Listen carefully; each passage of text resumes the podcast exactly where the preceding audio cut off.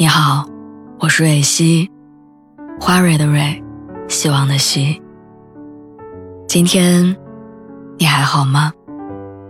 你可以在微信公众号和微博中搜索“蕊希”，每天晚上我都会用一段声音陪你入睡。听完今天的故事，祝你晚安，做个好梦。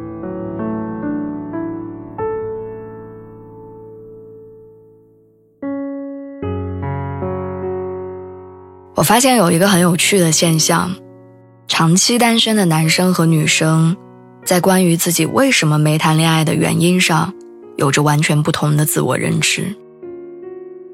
公司的设计大哥在被问到为什么自己三十岁还没有脱单的时候，面不改色的回答说：“现在的女生都很势利，要求在北京首付几百万，还得有户口，我做不到。”而同样三十岁的女生在被问同样的问题时，会有点尴尬的回答说自己的年纪在相亲市场上已经不占优势了。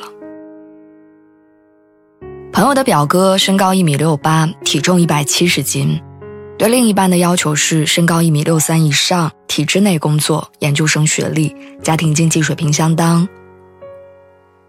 朋友很小心的提醒他，要求不要这么多，他的身高也是短板。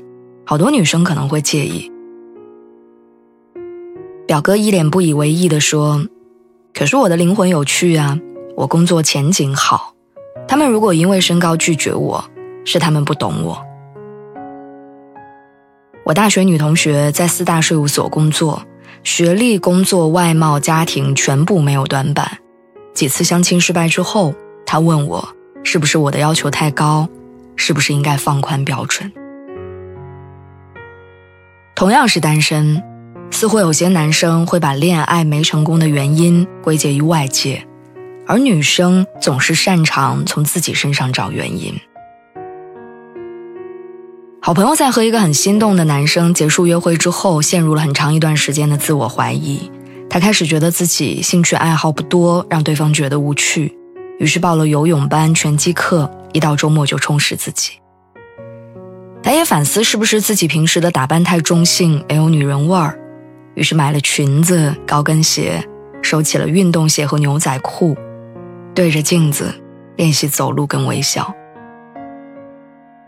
他甚至问我如何跟异性聊天才能显得不乏味，才能一直有话聊。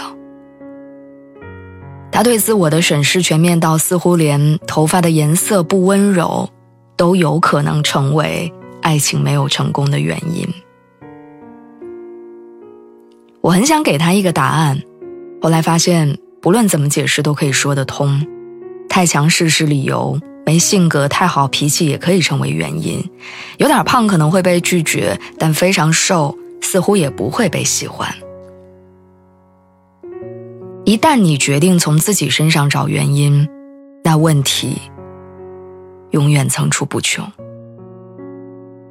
男生的相对理性会让他们更尊重客观事实，明白所有的一拍两散绝对不是一方的原因，而有些原因又非个人能改变，所以绝对不会苛责自己。而女生天生的感性和自我要求，总是会让他们陷入“我是不是不够好？我到底怎么做才能被喜欢”的困境中，然后越想越迷茫。去年我曾经接触过一个男生，有一次约会，他迟到了一个小时，没有跟我解释原因，我因此取消约会，而他很生气，一整天都没有联系。漫长的二十四小时里，我开始反思，是不是我太傲慢，还没有成为男女朋友，就开始以女朋友的身份要求对方报备行程。不断在思考，我说话的方式是否太盛气凌人、居高临下，让对方觉得有压力。我也在想，要不要我先低个头，给他个台阶下。尽管我已经如此细致入微反思自己，希望能够适配对方，但最后还是不了了之。如今脱单许久，我看着我好脾气又厚脸皮的男朋友，回想过去，终于明白。在那段关系里，我什么都没有错，错的只是他是不对的人。我男朋友是那种还没跟他恋爱就能跟我讲他一天所有安排的人，所以不会发生他什么事儿我反而不知情的情况。他是那种会为了哄我开心可以放下面子迎合我的人，所以也不会出现我生气断联他置之不理的事儿。和他在一起之后，我从来没想过我是不是该穿裙子有女人味儿一点儿，因为他觉得穿衣服自己舒服喜欢就好。我也没有考虑过我是不是太强势给他压力，因为我们两个脾气对胃口，几乎没有争吵和矛盾。一段关系不论戛然而止还是落寞收场，说到底都是两个人不合适。这种不合适，可能是时间、地点、时机，也可能是性格、喜好、内在的不同。但不论怎么说，它不是谁犯了错，也不是谁该为谁改正什么，它只能让我们意识到彼此的不同，然后更清楚的了解自己的需求，找到更契合对方的那块拼图。我有时候会很欣赏那种所谓普通且自信的男生。这句话没有讽刺的意思，是真的。我欣赏他们不因外界的看法轻易动摇自己的选择，也欣赏他们对待感情往往是自信而洒脱的。他们坚信自己可以找到相互喜欢的人，哪怕自己平凡且普通，他们也不沉溺于失去的感情里自怨自艾，反而一笑而过，笑称。是缘分的错。